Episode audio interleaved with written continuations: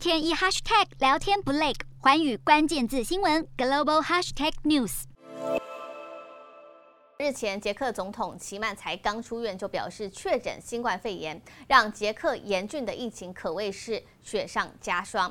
事实上，齐曼从十月十号就已经。因为慢性疾病并发症住院了超过六周，终于是在二十五号出院。没想到短短几个钟头之后，总统办公室就表示齐曼确诊，又被送回医院。而这次住院的代表齐曼暂时不会任命反对派的领袖费亚拉为新总理，让新政府的开展增加更多的不确定因素。洞悉全球走向，掌握世界脉动，无所不谈，深入分析。我是何荣。环宇全世界全新升级二点零版，锁定每周三、周六晚间九点，环宇新闻 MOD 五零一中加八五凯播二二二以及 YouTube 频道同步首播，晚间十点完整版就在环宇全世界 YouTube 频道。